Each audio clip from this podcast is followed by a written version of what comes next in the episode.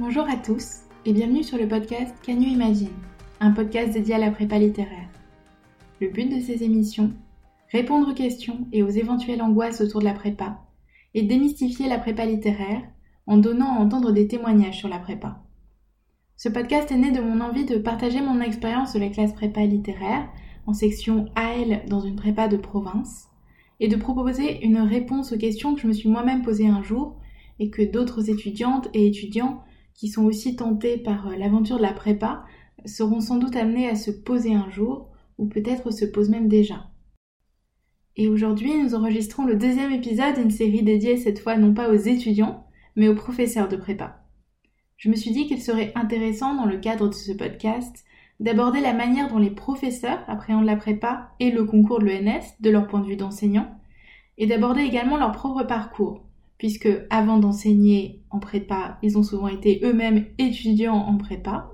Et étant donné que beaucoup d'élèves en prépa littéraire se destinent à une carrière d'enseignant, il me semblait pertinent de revenir sur leur parcours professionnel. Et donc aujourd'hui, j'ai le grand plaisir d'accueillir mon professeur de Cagne de philosophie, qui a très gentiment accepté de nous partager son parcours et son point de vue, à la fois sur la prépa et sur le concours de l'ENS. Avant le début de cet épisode, je tenais à m'excuser pour les bruits parasites que vous allez entendre euh, au tout début de l'épisode, euh, notamment durant les 15 premières minutes. C'est un épisode qui a été enregistré au sein de mon ancienne prépa, en milieu de journée et à côté d'une salle d'hypocagneux. Et sur le moment, je n'ai pas réalisé à quel point le, fond sonore euh, allait être dérangeant pendant l'écoute. ce sont surtout les 15 premières minutes qui sont concernées, qui peuvent être un petit peu désagréables à l'écoute. Je suis vraiment désolée.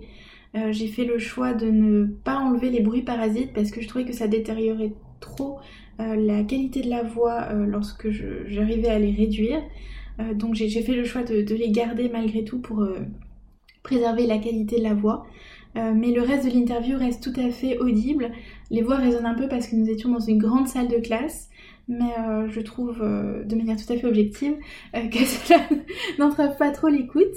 Et donc euh, j'espère que ces 15 premières minutes ne vous rebuteront pas trop et que vous aurez tout de même envie d'écouter cet épisode qui a demandé beaucoup de travail en amont et pour lequel M. Thomas a pris une heure de son temps pour revenir sur son parcours et sur les attendus et les points forts de la prépa. Donc je vous souhaite malgré tout une très bonne écoute en espérant que cet épisode pourra vous aider.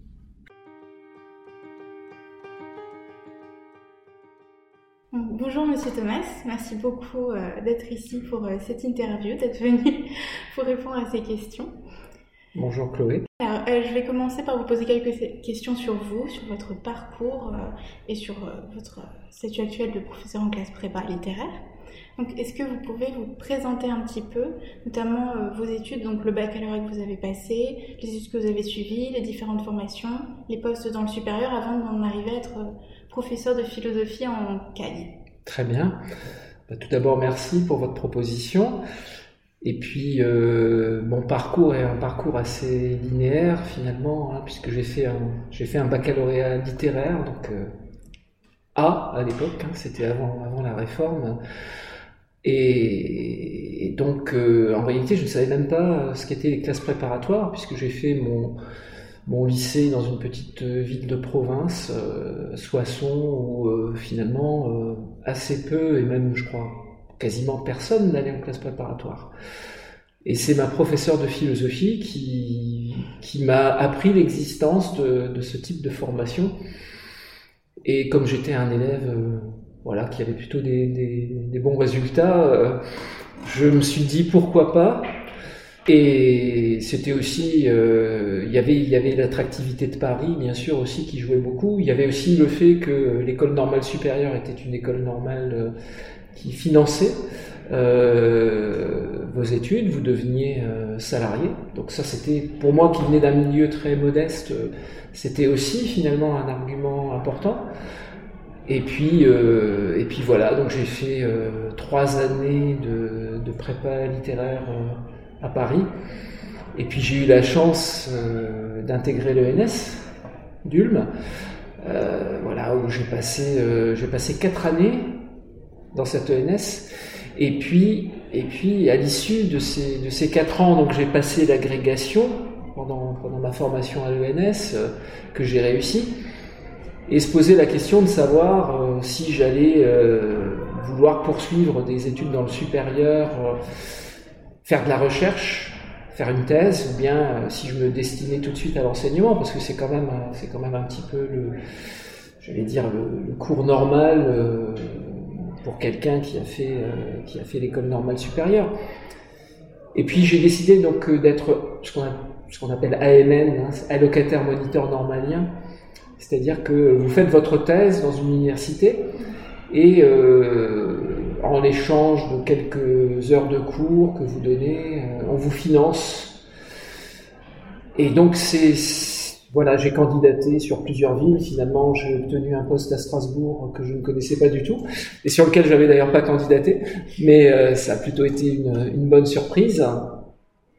Et ça m'a permis donc vraiment de faire des cours à l'université, de, alors que j'étais moi-même à peine sorti euh, du statut d'étudiant en réalité. Euh, j'ai fait des cours assez divers et variés, notamment des préparations à l'agrégation, parce que j'ai fait évidemment les cours que mes collègues de l'université ne voulaient pas faire. Donc les, les, plus lourds, hein, parce que les cours d'agrégation c'est quand même difficile.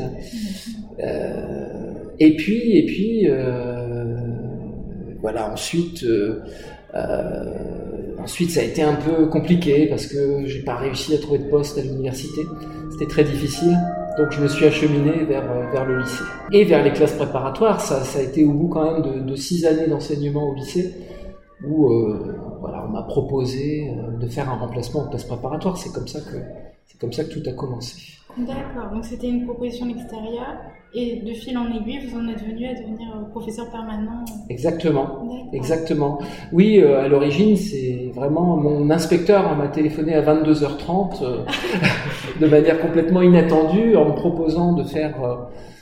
et j'étais cette année-là, j'étais sur sur un poste où il n'y avait pas d'heure, c'était très bizarre. J'étais chez moi et finalement voilà, on m'appelle très tard euh, le soir euh, pour me dire est-ce que vous voulez euh, le surlendemain remplacer au lycée Fustel de Coulanges la professeure d'Hippocagne. C'est rapide. Ce fut très rapide, donc j'avais j'avais un jour pour rédiger mes cours. Oui, c'est voilà. c'était difficile, mais en même temps c'était une opportunité que je pouvais pas rater. Et voilà, comme vous dites, de fil en aiguille, euh, j'ai candidaté officiellement ensuite sur un poste au lycée euh, Kléber, enfin qui était euh, à la fois sur le lycée Kléber et sur le lycée Fustel de Coulanges, où j'avais à la fois des, prépas scientifiques et des prépas et des prépas économiques. Et ensuite, progressivement, je, me suis recentré un petit peu sur, sur les prépas littéraires, c'est-à-dire au fond ce, qu'espère quand même un professeur de philosophie. Voilà, parce que bon, j'ai une expérience avec vraiment tous les types de prépas, et c'est vrai que je dirais du point de vue, on va dire, de l'exigence intellectuelle du travail que ça demande, c'est quand même en prépa littéraire que voilà, on s'investit le plus et, et on s'amuse aussi le plus, parce qu'on fait ça évidemment aussi parce que ça donne du plaisir. D'accord, merci beaucoup. Pourquoi est-ce que vous avez choisi la philosophie en particulier? Est-ce que vous sauriez expliquer pourquoi Parce que visiblement c'était très clair depuis le début.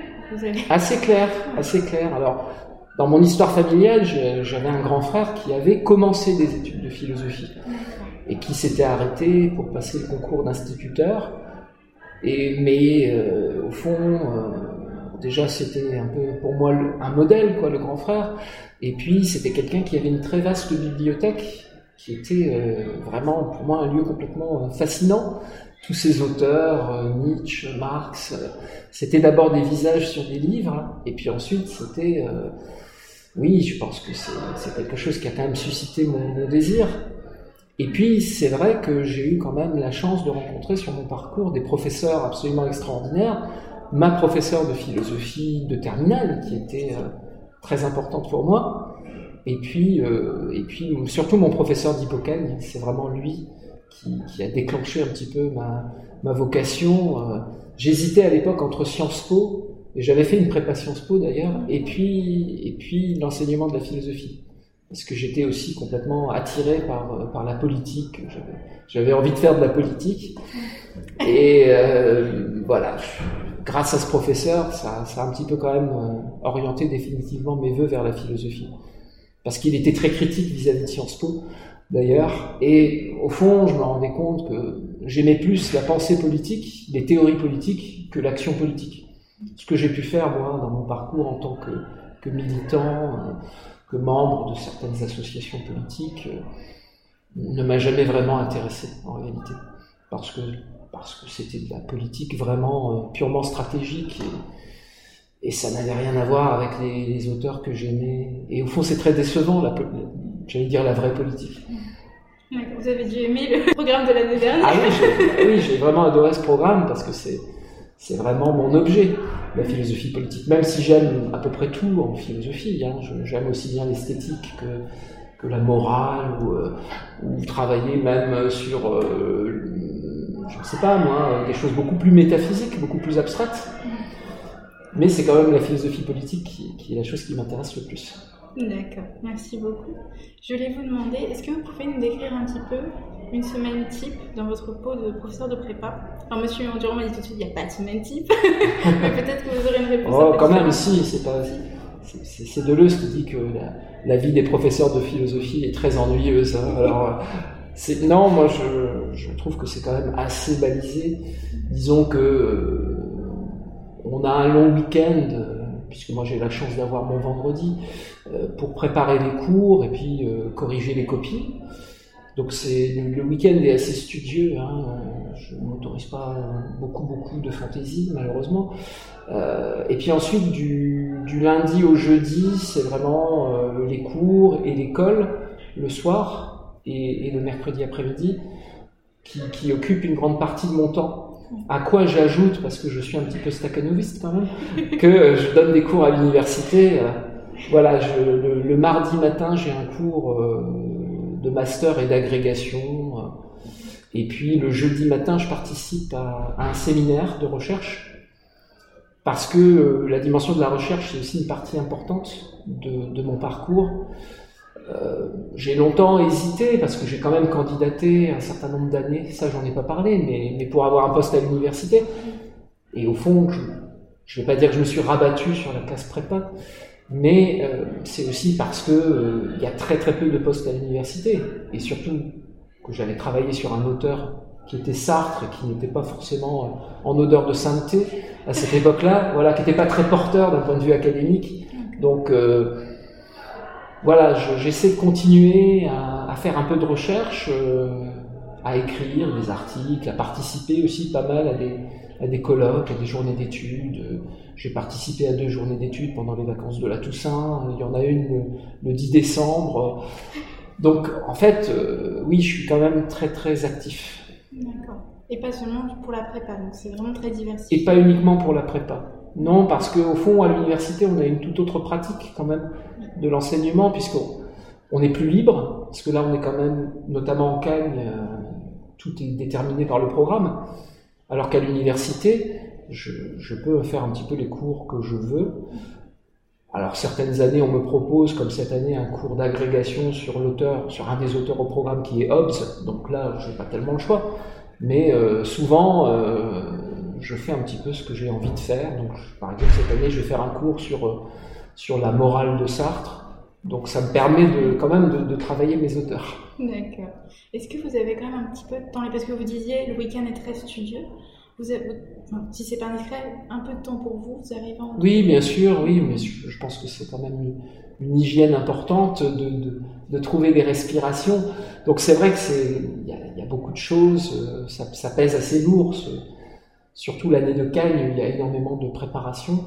Mais euh, j'essaie quand même, euh, je m'impose quand même des, des pauses, euh, notamment euh, j'aime beaucoup le cinéma, donc j'essaie vraiment, voilà, j'essaie vraiment, alors j'emmène même mes étudiants au cinéma, donc j'ai du mal à, faire la part du, du privé et du, et du professionnel, euh, mais c'est parce que notre métier est aussi une passion, donc en fait c'est très compliqué de dire je travaille, on est payé pour faire ce qu'on aime, c'est quand, même, formidable.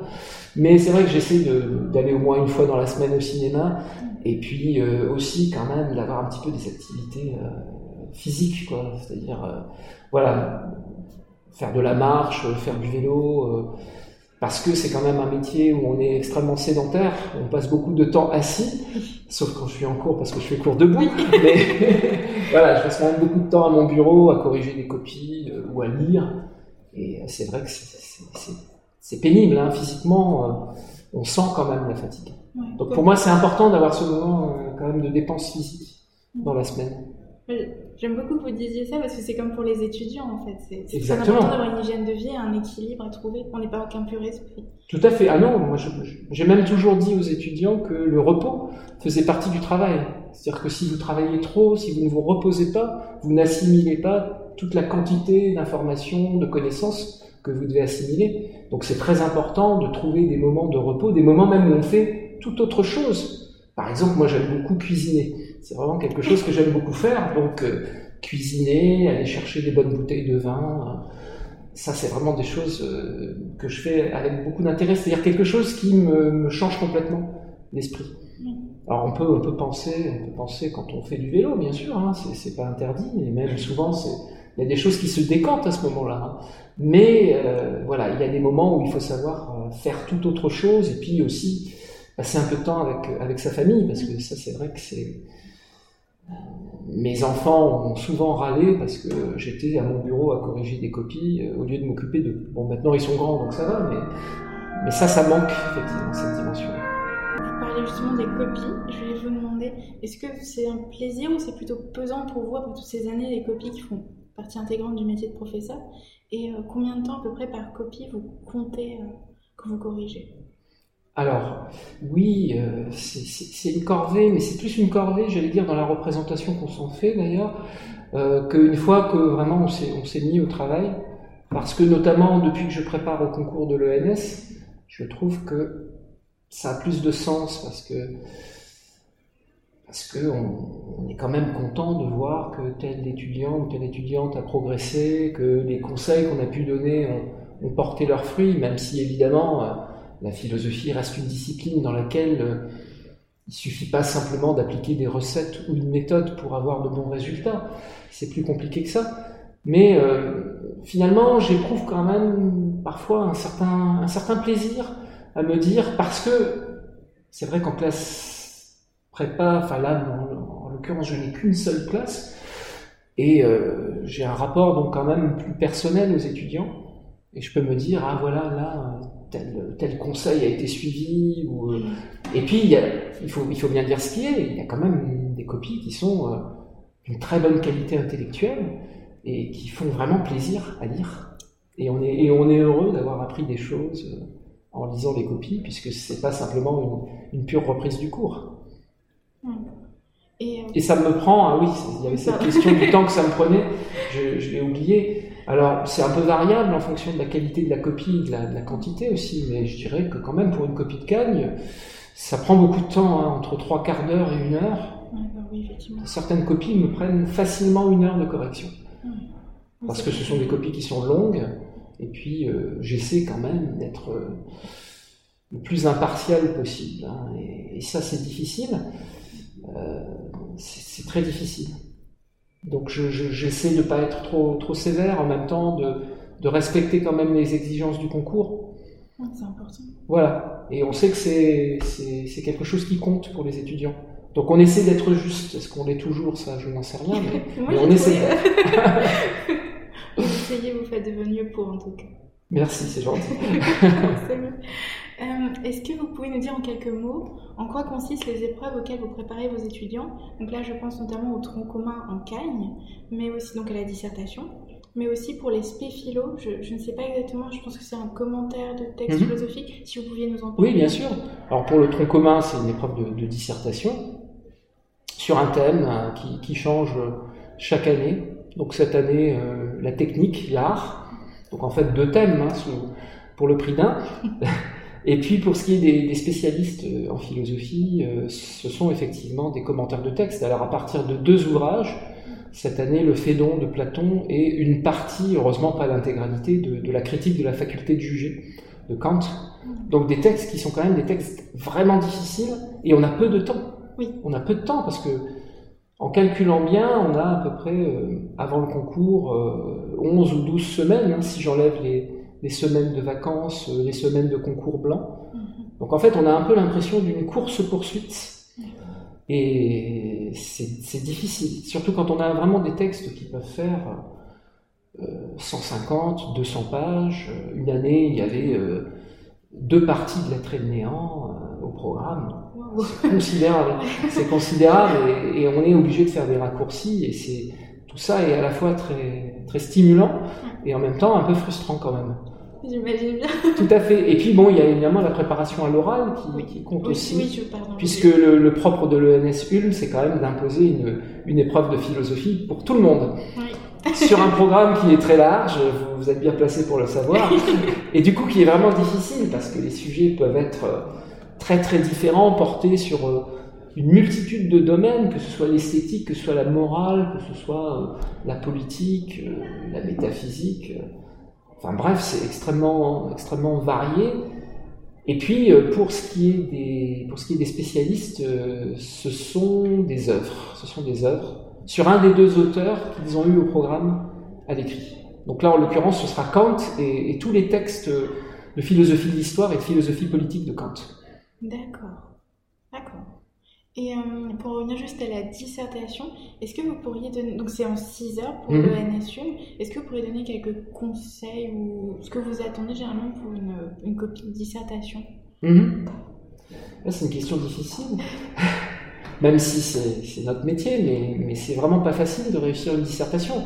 Le, conseil le plus important, c'est vraiment de, de, rester pertinent, c'est-à-dire de faire une analyse du sujet et surtout une problématisation du sujet qui vraiment reste fidèle à la question qui, vous a été posée ou au thème, hein, puisque c'est pas forcément sous une forme de, de question. Donc l'important, c'est vraiment de se concentrer euh, au moment du brouillon sur euh, ce que le sujet attend de vous, ce que, euh, au fond, la question qui est implicite ou le problème qui est implicite à travers, euh, à travers le sujet, et de bien discerner quels sont les enjeux. C'est-à-dire que les, étudiants de Cannes ont, toujours euh, la tentation de dire absolument tout ce qu'ils ont appris dans leur cours, et ça fait des copies qui sont pléthoriques, mais surtout des copies qui peuvent être parfois hors sujet, parce qu'on veut impérativement euh, réutiliser toutes les connaissances qu'on a eues. Et c'est pas du tout l'objectif d'un sujet de, de Cannes de concours. L'objectif, c'est vraiment que vous parveniez à sélectionner ce qui est pertinent pour traiter le sujet très très précis qui vous est donné. Et c'est ça qui est difficile, hein. c'est vraiment de devoir un petit peu s'auto-limiter euh, et puis arriver à avoir une forme de perspicacité de sagacité, comme dit Descartes, qui, qui, permet de discerner le problème. Et, et, ça, je vois très bien que c'est très variable en fonction des étudiants. Certains ont une capacité d'intuition très forte, ils arrivent tout de suite à voir la question, et puis pour d'autres, c'est très laborieux, et, et, au fond, on sent que c'est pas du tout naturel. Donc, c'est d'où l'importance de la méthode, bien sûr, d'avoir une bonne méthode, parce que ça, ça compte. Je pense que je vous disais tout à l'heure que il ne s'agit pas simplement, ou il ne suffit pas simplement d'appliquer des règles pour, pour réussir à faire une bonne dissertation, mais ça compte quand même énormément de suivre quand même un certain nombre de, de règles, de méthodes qui vont vous permettre de compenser peut-être votre, votre, manque d'intuition. Mais c'est vrai que certains ont l'esprit, ont l'esprit plus vif. Et, et ça, c'est quelque chose avec quoi vous êtes obligé de, de faire. Hein. Vous êtes obligé d'être confronté finalement à des, à des, classes souvent qui sont assez hétérogènes. C'est ce que je trouve souvent le plus difficile dans l'enseignement en cagne, entre ceux qui ont tout de suite tout compris et qui, avec qui on pourrait aller beaucoup plus loin finalement. Et puis ceux qui ont besoin de plus de temps, de plus d'explications. Donc il faut essayer de trouver une voie, une voie médiane. Je trouve que vous l'avez bien trouvé pour Merci. Bah, c'est aussi le fruit quand même d'un certain nombre d'années d'expérience. C'est-à-dire je, je, ne suis pas un débutant. et, et, même le fait d'avoir enseigné en terminale avant, je trouve c'est très précieux parce que on voit aussi d'où viennent les étudiants et, on n'est pas, on ne sort pas frais et moulu de l'agrégation avec évidemment un niveau euh, exceptionnel. Aujourd'hui, les, les collègues qui sont nommés en prépa sont souvent nommés plus jeunes qu'à l'époque où, moi j'ai été, j'ai été nommé en prépa, parce que j'avais quand même une, dizaine d'années d'enseignement derrière moi, donc euh, je savais un petit peu faire. Et je trouve que c'est pas forcément un service à rendre, parce que, euh, parce que quand on sort de l'agrégation, on a l'impression que qu'on vous demande un niveau extrêmement élevé, alors qu'il faut vraiment, je trouve, s'adapter à, son public et, pas, et pas demander aux étudiants de, faire des copies d'agrégation. on n'en est pas du tout là, ni non plus de, faire un travail de recherche. Ce qu'il faut vraiment, c'est essayer d'expliquer avec clarté et simplicité des choses très difficiles. Et, c'est là qu'on voit si on est un bon professeur ou pas, parce que c'est là qu'on voit si ça passe ou si ça passe pas. D'accord, merci beaucoup. Est-ce que vous pourriez nous dire, pour les futurs hippocagneux qui nous écoutent peut-être, quels sont les changements auxquels ils devraient s'attendre en passant de la terminale à l'hippocagne, parce que vous étiez professeur un temps en mhm. hippocagne, et euh, quelles sont les attentes des professeurs de prépa à leur égard? Oui, alors c'est un changement apparemment assez brutal et assez euh, radical, et beaucoup plus radical que lorsque moi je suis passé de la terminale à, l'hippocagne, parce que euh, parce que on était quand même, j'allais dire, dans une dans une exigence qui était déjà très très forte et, et, au fond moi j'ai été assez peu dépaysé en passant en hypocagne, hein, même si euh, la quantité de travail est, supérieure, mais là je crois que c'est vraiment une différence qualitative quand on passe en hypocagne. C'est-à-dire d'une part on attend de vous beaucoup plus d'autonomie, c'est-à-dire que vous fassiez un certain nombre de choses par vous-même. C'était une des premières choses que je disais aux étudiants quand j'enseignais en hypocagne, c'est que je, ne leur donnerai pas tout et que j'attendais d'eux des lectures, beaucoup beaucoup de lectures, et j'allais faire des références dans le cours euh, que je n'allais pas approfondir parce que je présupposais qu'ils allaient, le faire eux-mêmes euh, chez eux. Donc il y a déjà ça, le fait qu'on est euh, vraiment condamné à être beaucoup plus autonome. Et puis bien sûr, il y a une exigence qui est beaucoup plus forte de notre part parce que, et ça c'est ce qui a beaucoup déstabilisé certains de mes étudiants, c'est qu'au fond, dans, mes, dans les dissertations que je proposais, je n'attendais absolument pas qu'ils me récitent le cours. Oui. voilà, parce que d'une part, euh, j'allais dire ça ne m'intéresse pas, bon ça c'est pas un bon argument, c'est-à-dire je je ne suis pas là pour contrôler des connaissances, pour vérifier des connaissances. Je pourrais faire des contrôles de connaissances, dans ce cas-là je suis sûr que tout le monde aurait 18 euh, ou 19, c'est pas un souci, mais, mais, mais précisément tout l'intérêt d'un sujet de dissertation de philosophie, c'est de voir si vous arrivez à utiliser vos connaissances. Mm. Et finalement, à juger, c'est-à-dire à appliquer euh, des règles euh, très générales de méthode ou des connaissances très générales à un sujet qui est particulier et que vous allez vraiment devoir affronter dans sa particularité. Et c'est ça qui est difficile. C'est ce que je vous disais tout à l'heure, c'est qu'au fond, on veut absolument toujours ramener euh, l'inconnu à ce qu'on connaît bien, et au fond, on va réciter le cours, quel que soit le sujet qu'on donne, et précisément, on attend exactement le contraire. Ça veut évidemment pas dire que les, cours sont inutiles, ils sont là pour vous aider, Et d'ailleurs, vous pouvez bien sûr les, utiliser, mais il faut les employer d'une manière qui est euh, pertinente, stimulante, intéressante. Et justement, on va un peu vous pousser dans vos retranchements c'est ça qui a beaucoup déstabilisé certains, étudiants ou certaines étudiantes en, en, hippocagne.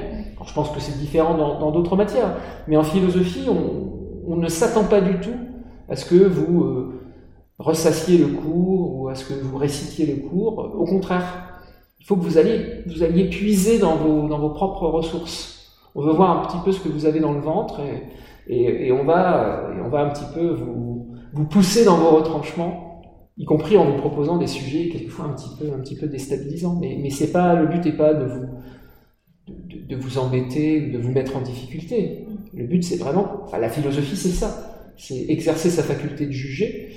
Et c'est toujours, on juge à partir du moment où on applique une règle à quelque chose de particulier.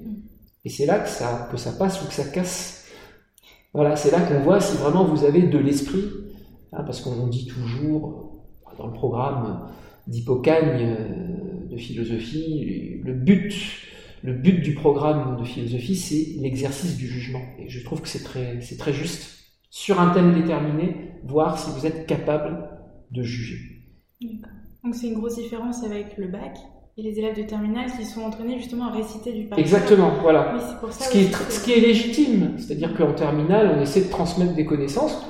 Après tout, on n'a jamais fait de philosophie avant la terminale. Donc euh, il y a euh, quelque chose qui, est de l'ordre de la transmission de connaissances. Et nous, on veut que vous fassiez quelque chose de ces connaissances, quelque chose de, personnel, je dirais. Même si bien sûr, ça prend une forme universelle, mais en tout cas que vous soyez capable de vous approprier ces connaissances et d'en faire quelque chose qui est euh, vraiment à vous. D'accord. Merci beaucoup.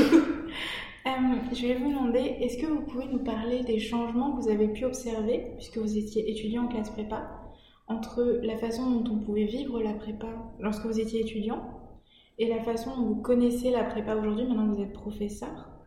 Euh, Est-ce que vous avez pu noter des changements? Bien sûr, oui, oui, des changements très, très importants.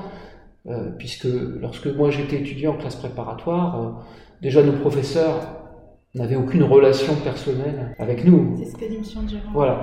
Euh, ils ne connaissaient pas notre, notre nom, euh, euh, ils ne faisaient pas l'appel, et après tout, je, je, pense qu'ils n'auraient même pas remarqué si on avait été absent.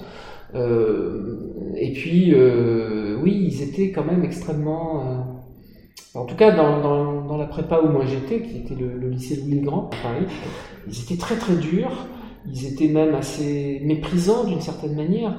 Donc il y avait un côté un peu euh, vraiment euh, presque humiliant dans, la, classe prépa. Vous pensez que vous êtes les, meilleurs élèves, euh, les meilleurs lycées, mais nous on va vous montrer que vous êtes totalement nuls et qu'il va falloir vraiment que vous appreniez votre métier, votre métier d'étudiant.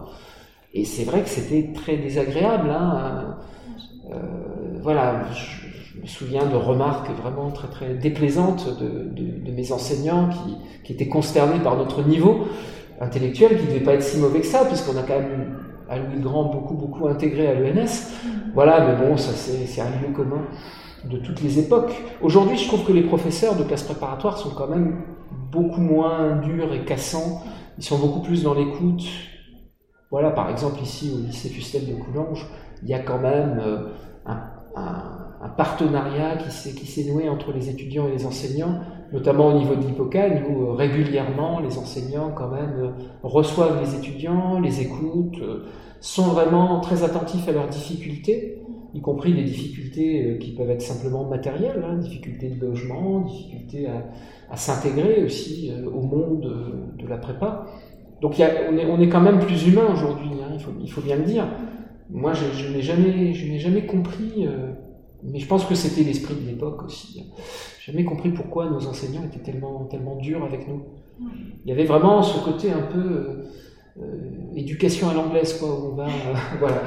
c'était pas des châtiments corporels, mais c'était, voilà, hein, vous allez devenir des hommes, hein, et, et, donc on va un petit peu vous bisuter.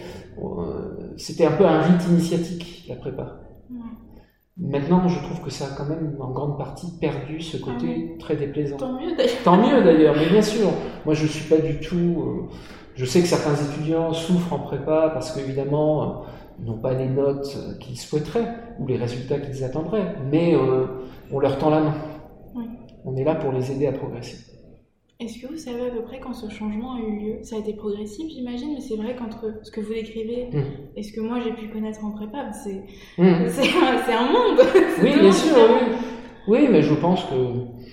Alors, ça, je pourrais pas vous dire exactement quand ça a changé, mais je, je pense que, voilà, déjà dans les années, dans les années 90, 2000, euh, au fur et à mesure que de nouvelles générations d'enseignants arrivaient, euh, et peut-être par réaction précisément à l'éducation qu'ils avaient reçue, euh, il y a eu ce changement très important. Puis aussi, j'ai l'impression, mais ça c'est vous Chloé qui, qui pourrait me le dire, que les étudiants aujourd'hui sont plus fragiles, sont, sont plus vulnérables, et qu'au fond ils ont moins confiance en eux.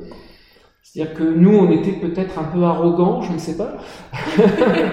Mais voilà, peut-être parce que j'étais dans une prépa parisienne, donc euh, nous, on était absolument euh, convaincus d'être euh, d'être très très bons et très très forts. Et il fallait peut-être un petit peu nous briser pour, pour qu'on ne se croit pas supérieur au reste du monde. Mais j'ai l'impression aujourd'hui que les étudiants souffrent plus, peut-être parce que je ne sais pas, la situation économique est plus difficile, peut-être parce que le monde aussi est, plus dur. Mais euh, ça me frappe, en tout cas. Cette espèce de, difficulté, alors c'est particulièrement vrai dans les classes prépa littéraires, et c'est aussi dû à la situation des classes prépa littéraires, parce que finalement, nous, on vous prépare aux ENS, un petit peu aux écoles de commerce, mais vous avez assez peu de débouchés. En prépa HEC, j'ai un public qui est quand même moins, qui a moins de difficultés psychologiques, par exemple. Mais ceci dit, c'est quand même un constat assez global, je trouve. Il y a vraiment un changement de, génération qui, qui fait qu'on est dans une génération plus angoissée, je trouve, plus inquiète de son avenir parce qu'on ne sait pas trop de quoi, de quoi l'avenir sera fait. Alors que moi, très clairement, bon, c'est un petit peu mon parcours personnel. Je, venant d'une famille ouvrière, euh, j'étais euh, absolument persuadé des bienfaits de l'école et, convaincu que c'est grâce à ça que j'allais euh, connaître une ascension sociale. Et c'est vrai que pour moi, c'est des choses. L'avenir était très clair. Je ne me suis pas trop posé de questions en ce qui concerne cet avenir. Et puis en plus, la philosophie a toujours été quelque chose qui m'a passionné. Donc être, euh, comme je vous disais tout à l'heure, être payé pour, pour enseigner ce que j'aime, c'est enfin, vraiment un bonheur euh, total. Et en plus, avoir des étudiants de prépa qui sont quand même euh, la crème des étudiants, des, des, gens à la fois très, très motivés, très sympathiques, très sérieux, très studieux. Bon, qu'est-ce que. On, ne peut rien demander de plus. D'accord, merci beaucoup. Euh, est-ce que vous pouvez, alors c'est une question traditionnelle dans ce podcast, je demande toujours si vous pouvez nous raconter votre meilleur souvenir et votre pire souvenir. Et vous, je vais vous demander, en divisant en quatre, est-ce que vous pouvez nous raconter vos meilleurs souvenirs en tant qu'élève et en mmh. tant que professeur en prépa? Et vos pires souvenirs, pareil, en tant qu'étudiant et en tant que professeur Si c'est pas indiscret. Si... Oui, bien sûr. Alors, en tant qu'élève, euh, euh, mon, meilleur souvenir, c'est euh, quand j'étais en prépa à Paris, c'est vraiment d'avoir découvert le cinéma, qui est vraiment devenu une passion, et, j'ai un souvenir très précis, c'est d'être allé avec mes camarades d'Hippocagne voir Les Enfants du Paradis, voilà, et, l'intégrale, hein, bien sûr, hein, les, deux parties, et d'être rentré comme ça au, à l'internat euh, avec le tout dernier métro, il était presque une heure du matin, et vraiment d'avoir passé une, soirée euh, merveilleuse, un peu, euh, alors même qu'il y avait une version latine de lendemain, comme ça, un peu dans la transgression du sérieux. Euh, et j'en ai vraiment un très très bon souvenir déjà parce que j'ai découvert ce que c'était que le cinéma d'auteur, puis un film magnifique, quoi, Les Enfants du Paradis. Et, puis voilà, d'être, d'avoir un peu secoué mes, habitudes de sérieux, parce que j'étais évidemment très très sérieux. Hein. Et mon, mon, pire souvenir, c'est euh, ma première note de philosophie en classe préparatoire qui était un 8. Et là, je me suis évidemment senti extrêmement humilié et blessé puisque j'étais bien sûr le meilleur euh, élève de ma terminale. Euh, J'avais eu 18 au bac, donc je suis arrivé euh, très très prétentieux et j'étais sûr d'impressionner tout le monde. En fait, je, pense d'ailleurs a posteriori que c'était une très très mauvaise copie et, qu'au fond je méritais parfaitement ce 8. et d'ailleurs mon, prof d'hypocaine m'a beaucoup aidé parce que j'utilisais un, langage un petit peu obscur et, jargonneux et, il m'a appris quand même des vertus de la simplicité en mm. disant justement en étant extrêmement sévère avec ça. Mais quand même, hein, j'ai eu du mal à le digérer. Passer de 18 à 8, c'était quand même une chute assez, assez brutale. Ça illustre en plus le passage. Voilà, ah voilà là, là, pour le coup, au niveau des notes, j'en ai pas parlé, mais, mais c'est sûr qu'il y a une baisse évidente. Mm. Ensuite, il faut relativiser, c'est-à-dire qu'à l'époque, en prépa, avoir 10 euh, était considéré comme une bonne note. Aujourd'hui, on note moins sévèrement, hein, heureusement. Euh, et même à l'ENS, les, moyennes sont plus qu'elles étaient à l'époque. Hein. Ensuite, en tant que prof, euh, mon plus mauvais souvenir, euh, je crois que j'en ai pas. je crois que j'ai pas de mauvais souvenirs, mais c'est vrai. Alors on a des déceptions bien sûr hein, quand on voit certains étudiants qui ont bossé toute l'année, qui, ont cravaché dur et puis qui, bah, qui échouent au concours. C'est vrai que je pourrais dire d'ailleurs que si maintenant, euh, peut-être mon plus mauvais souvenir, c'est quand même, euh, c'est quand même ce qui s'est passé euh, en mars 2020, c'est-à-dire que voilà, la, classe, la classe a fermé, j'ai dû faire cours à distance. ça c'était quand même, c'est quand même très désagréable. Mais sinon, c'est quand même essentiellement des très bons souvenirs. Hein. Et alors mon meilleur souvenir, mon meilleur souvenir, c'est quand j'ai dû quitter mes prépas HEC, et j'ai dû les quitter au bout de trois semaines de cours parce que j'étais justement nommé en Cagne. donc j'avais tout mon poste sur une seule classe et je n'étais plus sur ces deux établissements que sont le lycée Kléber et le lycée Fustel. Donc j'ai abandonné mes, vous voyez, j'en parle parce que, parce que je les avais eu en première année, je les avais en deuxième année, j'avais vraiment le sentiment de les abandonner euh, au bout de trois semaines en plus. Et, ils m'ont enfin, vraiment gâté euh, de manière extraordinaire. voilà, j'ai une très, très belle bouteille de vin de Saint-Émilion que je n'ai pas encore vue. J'attends une, grande occasion. Et puis, ils avaient fait un petit carnet où ils avaient euh, tous mis un, mot extrêmement gentil. Voilà. Et je, vous voyez, même, même encore quand j'en parle maintenant, je suis ému. Parce que c'est vrai que c'était très difficile de, les quitter euh, comme ça, de manière aussi, aussi brusque. Et surtout, d'autant que j'avais pas eu du tout le droit de, de leur dire, puisque c'était un peu un emplacement au pied levé. Et, et voilà, c'était une classe très, très chouette et, et très sympathique. Et je, je, garde encore précieusement ce carnet. Merci beaucoup d'avoir partagé euh, ce souvenir avec nous. Merci beaucoup. Tant qu'on est sur les souvenirs, je voulais vous demander, est-ce que vous pourriez nous raconter un ou deux souvenirs de, de votre passage à l'ENS Vous disiez vous êtes resté là-bas 4 ans. Mhm. Ça fait pas mal de souvenirs, 4 ans. Bah, pas tellement, parce qu'en en fait, à l'époque, euh, à l'ENS, l'ENS n'avait pas le droit de préparer au diplôme. Donc en fait, l'ENS, euh, j'y suis très peu allé. J'étais obligé de suivre quelques séminaires euh, de recherche, ce que j'ai fait. Et d'ailleurs, j'ai suivi des très très bons cours. Il y avait des séminaires absolument exceptionnels, notamment celui de Francis Wolff en, philosophie antique, par exemple, hein, ou celui de Frédéric Worms sur, euh, sur Bergson. Mais en réalité, on suivait la plupart de nos cours euh, à l'université. Donc, en l'occurrence pour moi à la Sorbonne à Paris 4, qui n'était pas très très loin de l'ENS. Et, en fait, j'ai surtout fréquenté l'ENS euh, l'année euh, de l'agrégation, parce qu'en revanche, l'ENS était un petit peu une, boîte, on va dire, euh, de préparation à, à l'agrégation. Et euh, mon meilleur souvenir de cette année-là, c'était vraiment...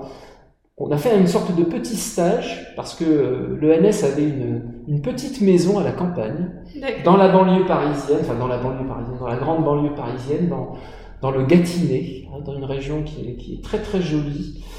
Euh, et euh, on a été pendant euh, 4 ou 5 jours euh, entre, entre étudiants euh, philosophes de, l'ENS à préparer, à préparer bien sûr le concours, mais aussi on avait du coup des relations beaucoup plus directes avec, avec les professeurs. On, a, on a aussi marché.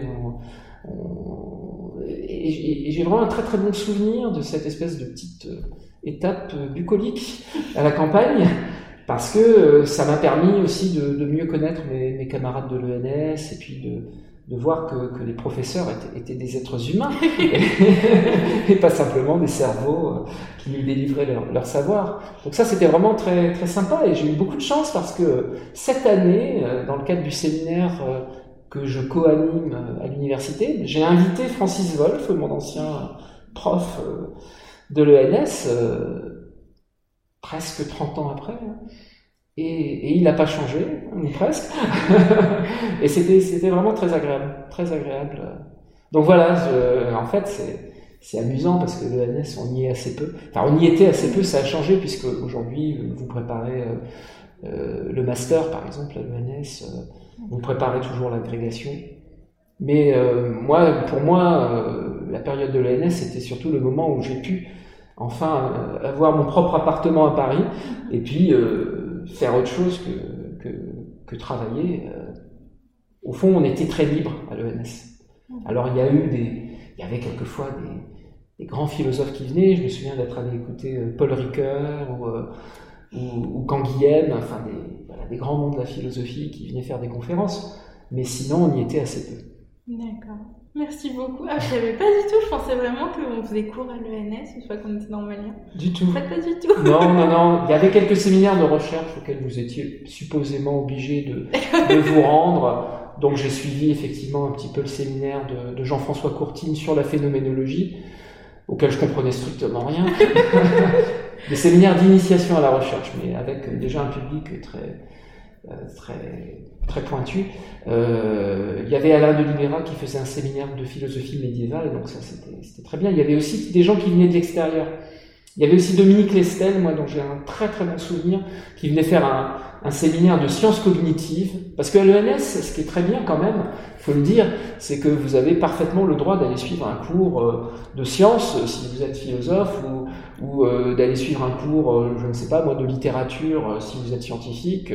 En fait, vous êtes très très libre. C'est pour ça qu'on dit souvent que c'est un peu la BI de l'ENS. Donc, fais ce que voudra. moi, en l'occurrence, j'avais un petit peu souffert quand même pendant mes années de prépa, et j'avais un peu envie d'autre chose que d'être toujours dans les locaux de l'ENS. Euh, et, c'est pour ça que, en fait, je suis surtout beaucoup, beaucoup allé au cinéma. Puisque Paris, c'était quand même à l'époque, je ne sais pas si c'est encore le cas, la ville où il y avait le plus de cinéma. Donc, euh, j'ai suivi intensément toutes les rétrospectives, notamment de cinéma italien, où, de, où il y avait à l'époque un cinéma qui s'appelait le Saint-André des Arts, toute la rétrospective des films de, de Bergman. Donc je crois que j'ai vu à peu près tous les Bergman. je dis bien à peu près, hein. il y en a bien un ou deux qui, qui m'a échappé. D'accord, merci beaucoup. Je trouve ça génial. euh, J'aurais encore trois petites questions avant de finir cette interview. Alors ce serait à destination des futurs hippocagneux et cagneux qui écoutent potentiellement cette interview. Euh, comment est-ce que vous présenteriez la classe prépa et l'ENS à quelqu'un qui vraiment n'y connaît rien et qui mhm. se demande ce que ça peut bien être? Mhm. Surtout l'ENS, on ne sait pas que c'est école normale supérieure. Ça... Bien sûr. Non, mais comme je vous le disais, moi-même, je ne savais pas ce que c'était en étant en terminale. C'est vraiment pour le, pour le coup euh, un fait du hasard total. Hein. J'aurais pu faire tout autre chose et je m'en serais peut-être pas plus mal porté. Hein. Mais quand même, bon, ça a, été, euh, ça a été des années importantes de formation. Alors moi, ce que je dirais par rapport aux classes préparatoires, c'est quand même que c'est un lieu où il y a une formation très exigeante, mais en même temps très enrichissante. Et au fond, quand on ne sait pas trop ce qu'on veut faire, quand euh, on n'a pas une idée extrêmement précise aussi de son avenir, euh, je pense que les classes préparatoires, c'est un lieu où vous avez quand même un petit peu deux ans devant vous pour euh, vous chercher, éventuellement vous trouver, et puis vous enrichir parce qu'au fond, on peut parfaitement entrer euh, en prépa en se disant, moi, je ne sais pas, je, veux devenir euh, euh, professeur de philosophie, et puis finalement tomber amoureux d'une autre, discipline, je ne sais pas, moi, faire d'histoire des arts, ou, au fond, découvrir aussi, par exemple, des langues anciennes, hein, ça c'est une expérience importante. Et puis, voilà, c'est un moment de formation intellectuelle où on est à la fois soumis à des contraintes importantes, bien sûr, notamment au niveau des, devoirs, des, cols, c'est-à-dire des interrogations orales qui ont lieu toutes les semaines, mais en même temps, euh, on est moins dans une forme de spécialisation qu'on trouve quand même assez vite à l'université. Et l'ENS, comment je la présenterais? Bah Quand même comme donc une école euh, dont le but c'est essentiellement la recherche et l'enseignement, au, niveau de l'enseignement supérieur, mais aussi de l'enseignement secondaire. Donc c'est c'est quand même une école où euh, euh, vous allez recevoir une formation de très très haut niveau avec d'excellents professeurs, et puis vous allez avoir un statut si vous entrez vraiment directement euh, par le concours, puisqu'il y a maintenant aussi un, un, concours étudiant sur dossier, mais et, partiellement aussi sur, euh, sur quelques épreuves euh, de concours. Mais euh, si, si, vous parvenez, comme, comme je l'ai fait moi, à, entrer justement à l'issue du concours que vous passez au niveau de la deuxième année, au niveau de l'année de Cannes, vous allez être fonctionnaire stagiaire. Et, ça, ça vous donne quand même un statut de salarié qui, qui, en tout cas pour moi, a beaucoup compté, qui m'a beaucoup sécurisé, stabilisé et qui, et qui m'a permis aussi justement de, ben, à la fois de, de, me projeter dans la perspective de devenir professeur, et puis en même temps, euh, oui, d'avoir un peu de liberté quand même, et d'avoir des moyens aussi, de l'argent. Je veux dire, ça, c'est quand même quelque chose qui, compte beaucoup euh, aujourd'hui quand on est étudiant, c'est-à-dire de ne pas du tout souffrir d'une forme de, précarité. Euh. Moi, j'ai pu avoir un appartement à Paris voilà, à l'âge de, 21 ans, euh, d'être en plein quartier latin, de, profiter Mais, mais voilà, je pense que l'école normale supérieure de, Lyon, c'est vraiment aussi l'occasion de découvrir cette, ville. Et puis de nouer des partenariats avec les universités. Hein. Aujourd'hui, c'est très différent. Les écoles normales supérieures ne fonctionnent plus du tout de la même manière. Puisque par exemple, Ulm a un partenariat avec euh, l'école des hautes études en sciences sociales. Vous pouvez vraiment, il y a des passerelles qui sont euh, qui, vous permettent vraiment d'aller un petit peu voir d'autres choses aussi, de vous initier aux sciences sociales, d'aller euh d'aller faire un stage, euh, voilà un stage par exemple sur le terrain si vous vous intéressez à la sociologie, de partir beaucoup plus facilement à l'étranger puisqu'il y a aussi des partenariats. Il y a l'école normale supérieure de Pise, par exemple. Mais, moi, quand j'ai fait mes études, au fond, c'était quelque chose qui n'était pas vraiment encore entré dans les mœurs. Erasmus euh, balbutiait, et, euh, au fond, euh, il n'y avait pas cette ouverture beaucoup plus grande qu'on a aujourd'hui. D'accord. Est-ce que, merci beaucoup. Est-ce que vous pourriez nous dire pour quelles raisons faudrait-il faire une prépa aujourd'hui? Vous avez déjà un petit peu répondu. J'ai déjà un peu répondu. Est-ce que vous auriez d'autres arguments ou... Oui, non, j'ajouterais quand même que c'est, si comme argument qui me semble déterminant, c'est quand même un, un lieu où on est très bien encadré, où on est très bien suivi. Ce n'est pas forcément le cas à l'université, simplement pour des raisons d'effectifs. C'est-à-dire, là en l'occurrence, on est dans des classes où on est quand même 40, 45, mais c'est quand même pas un amphi de, de 300 personnes. Il n'y a, a, pas cet anonymat qu'il peut y avoir à l'université. Et puis, encore une fois, vraiment, le côté pluridisciplinaire. Ça, c'est c'est très important. Je pense par exemple à ma discipline, la philosophie, où euh, un bon philosophe, c'est à mon sens quelqu'un qui s'est frotté à d'autres disciplines. Non seulement, je ne sais pas moi, l'histoire ou, les langues anciennes. c'est quand même, c'est quand même très bien de pouvoir lire euh, Platon ou, Spinoza euh, en grec pour l'un et en latin pour l'autre. Donc ça, c'est, il me semble que quand même on a un profil assez complet quand on sort de prépa. Ensuite, euh, il faut savoir, bien sûr, que c'est euh, difficile et, ce rythme assez quand même implacable de, la prépa, tout le monde ne le supporte pas. Et on peut faire aussi, bien sûr, une très très belle, avoir une très très belle formation à l'université. Moi, ayant aussi des étudiants à l'université, certains n'ayant absolument pas fait de prépa, euh, j'ai vraiment des étudiants qui sont brillants. Ils sont peut-être moins formatés que, que les nôtres, parce que nous, on vous formate quand même beaucoup, on vous prépare à des épreuves de concours, donc on ne peut pas se permettre vraiment toute la fantaisie qu'on aimerait se permettre. On essaie de rester quand même dans les cadres du concours. Mais, mais je pense que vraiment, c'est précisément c'est le caractère un peu cadrant et, et contraignant de la prépa qui, fait aussi son intérêt. Mm. D'accord. Merci beaucoup.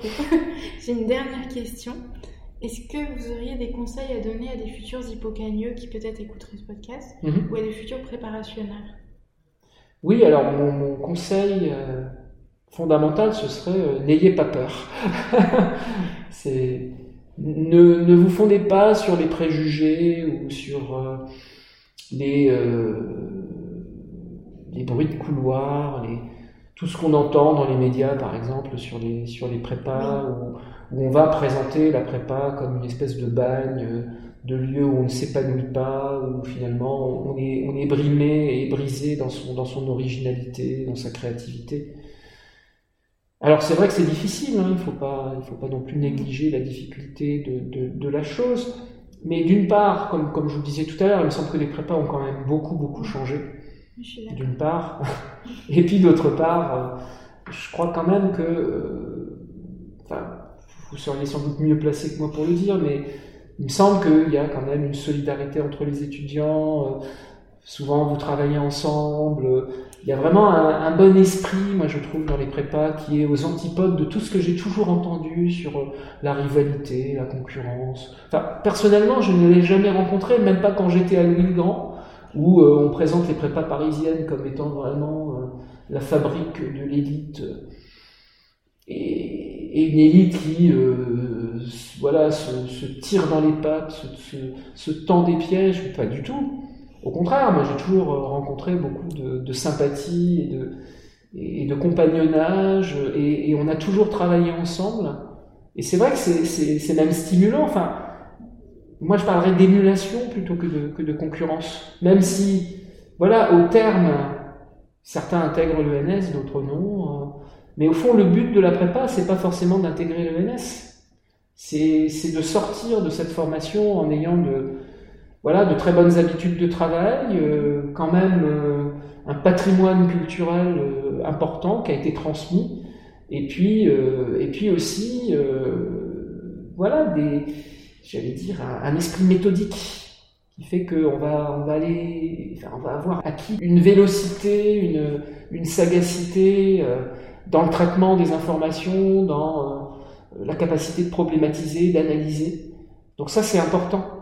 C'est important. Euh, il me semble que c'est vraiment un lieu où il ne faut pas avoir peur de venir parce que parce que ça a beaucoup changé et parce que vous allez vraiment vous enrichir complètement d'un point de vue culturel, d'un point de vue humain aussi, dans euh, la relation aux professeurs et puis dans la relation évidemment aux autres, aux autres étudiants. C'est très vrai, c'est vraiment ça. Euh, donc je, je, crois que comme il va bientôt, euh, ça va bientôt faire une heure, euh, je pense qu'on va arrêter ici. Merci Chloé. Mais, bah, merci à vous d'avoir répondu à toutes ces questions et puis moi j'écouterai ce podcast, j'aurai envie de venir en prépa.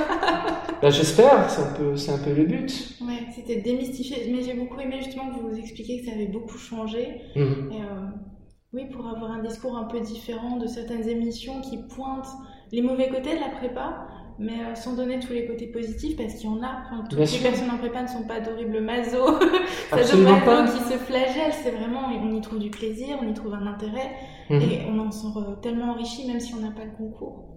Évidemment, évidemment. Et puis surtout, ça transmet une culture générale, ce que fait de moins en moins l'université parce qu'on se spécialise très vite. et je pense que sans cette espèce de de base, quoi, de, de fondement qu'est la culture générale. On a du mal ensuite euh, à s'orienter dans sa propre discipline. Faire des lettres, par exemple, sans, euh, je sais pas moi, par exemple, étudier Montaigne sans connaître un petit peu euh, le contexte historique, religieux, philosophique de l'époque, ça, ça n'a pas de sens. Et je trouve que la prépa transmet assez bien toutes ces, toutes ces choses-là, même si il y a, j'allais dire, il y a des choses formidables à l'université. Moi, je, n'oppose pas du tout les, deux systèmes. Voilà, c'est une autre manière de. C'est peut-être plus scolaire la prépa, c'est vrai, mais, mais, je sais que certains étudiants préfèrent ce cadre scolaire. D'autres ont davantage besoin de liberté pour s'épanouir. Et donc, il faut venir en prépa euh, si on vraiment, euh, si on sent qu'on peut s'y épanouir, s'y développer. Certains esprits sont complètement rétifs à la prépa, d'autres au contraire ont complètement euh, du mal à, s'acclimater à l'université parce qu'il y a trop de liberté peut-être, hein, mm-hmm. ou peut-être, euh, j'allais dire, un suivi moins individualisé. Ça, c'est quand même l'atout de la prépa. Donc euh, voilà, il faut, il faut venir sans, sans préjugés et en se disant que voilà, tout ce qui tout ce qui est, beau est rare autant que difficile, hein, comme dit Spinoza. Je trouve que c'est une très belle conclusion. Alors on va conclure là-dessus. merci vraiment beaucoup encore une fois d'avoir répondu. Et euh, bah, merci à vous euh, d'avoir écouté euh, cette émission. Et je vous dis à bientôt et encore merci beaucoup. Au revoir. Merci Chloé. Merci à vous.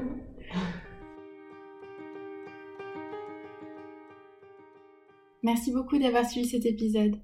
N'hésitez pas à liker cet épisode s'il vous a plu, en le notant avec quelques étoiles sur Spotify ou Apple Podcast, à vous abonner à Canyon Imagine ou à laisser un commentaire pour pointer ce qui pourrait être amélioré, ce qui vous semble bien tel quel, et pour suggérer des contenus d'épisodes qui pourraient vous intéresser en lien avec la prépa littéraire. Merci beaucoup et à très vite sur Canyon Imagine.